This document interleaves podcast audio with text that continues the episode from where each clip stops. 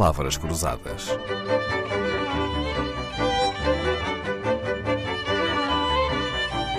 Porque quase tudo é uma questão de semântica.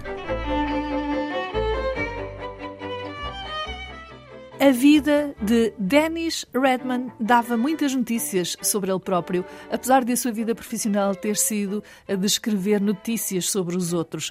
Dennis Redman seguiu as pisadas do pai, um prestigiado correspondente da televisão norte-americana CBS. Dennis optou pelo jornalismo de agência, trabalhou na Associated Press e foi como o mais novo correspondente da AP, que veio destacado para Portugal em 1965. Por acompanhar o pai, Dennis aprendeu várias línguas. Quando viveu na Argentina, aprendeu espanhol e achou que isso lhe facilitaria a aprendizagem do português, candidatando-se ao cargo de eh, correspondente em Lisboa. Chega em 1965 e poucos anos depois já mais à vontade no português, é colocado como correspondente no Brasil. Mesmo assim, teve que se adaptar a um novo sotaque, a novas expressões. Sentiu essa diferença entre o português de Portugal e o português do Brasil quando chegou ao Brasil, Denis? O primeiro choque foi quando ouvi a palavra, a expressão, pois não. Eu achava que queria dizer não. Mas no Brasil queria dizer sim. Mas eu perguntei aos brasileiros, mas por que vocês, vocês dizem pois não? E, e aí foi o primeiro choque. É muito engraçado, nunca tinha pensado nisso. Pois não é quando alguém diz que sim, que nos faz um Exatamente. favor, que atende o nosso pedido. Tão curioso. Bom, se às vezes, mesmo entre portugueses e brasileiros, há desentendimentos, eu imagino que seja então para um norte-americano. Um gringo.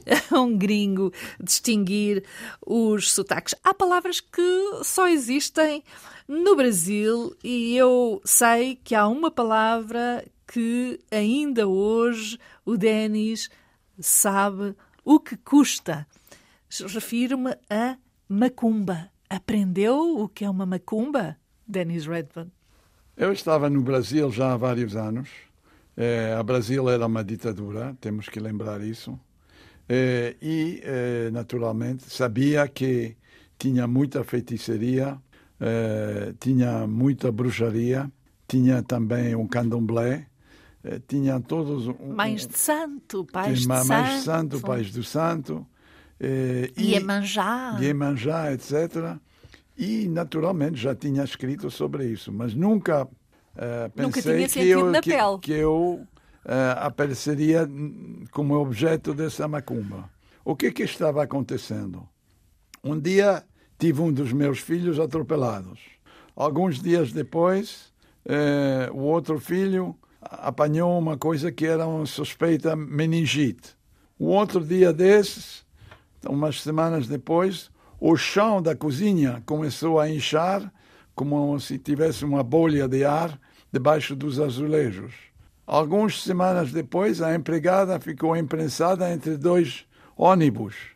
Algumas semanas depois, a minha secretária assistente começou com crise de vômitos. Algumas semanas depois, a minha mulher é, bebeu um whisky num, num baú que nós tínhamos comprado na Bahia e que tínhamos forrado, e ela ficou como se fosse um veneno tomado uh, no momento. Isso foi e muito forte. Foi umas coisas muito fortes. E eu não sabia realmente o que fazer, porque eram umas coisas desconhecidas. Como o jornalista sempre quer fazer descobrir como é que se cura essas coisas.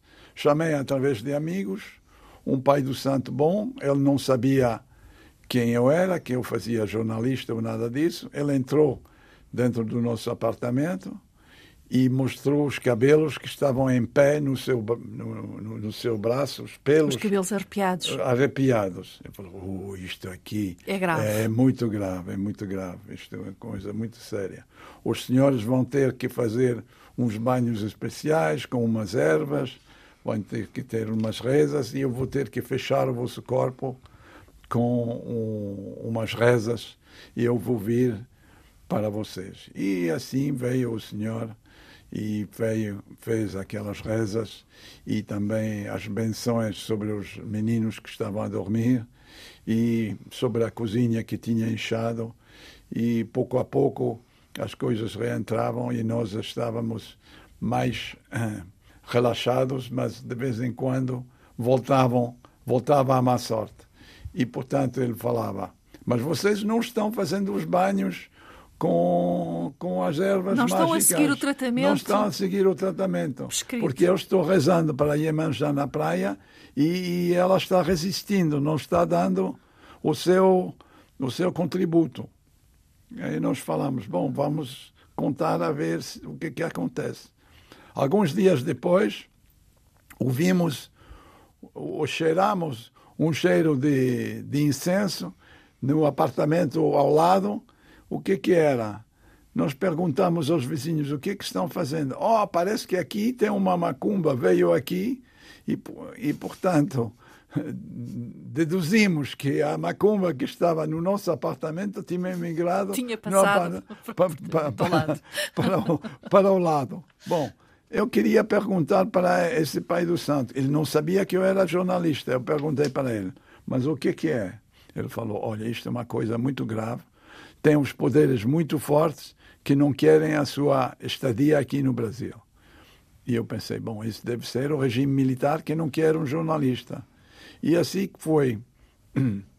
Quando nós saímos do Brasil, chegamos em Roma com todos os nossos móveis, inclusive aquele famoso baú da Bahia, que tinha sido forrado por nós, e instalamos esse baú no nosso sala de estar e ouvimos uma coisa assim, tchim!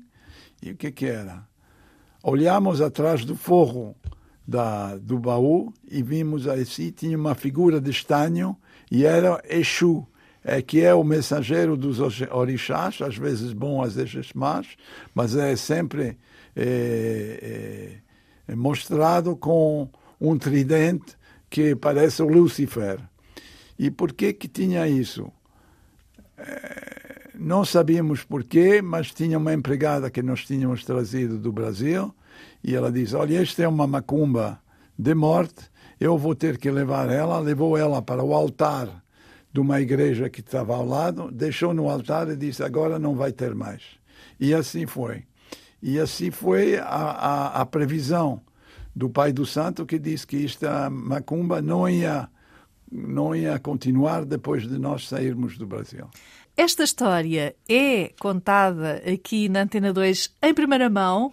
Denis ainda não escreveu sobre ela no blog que mantém no seu site, mas promete fazê-lo em breve, contar esta história para quem a quiser ler.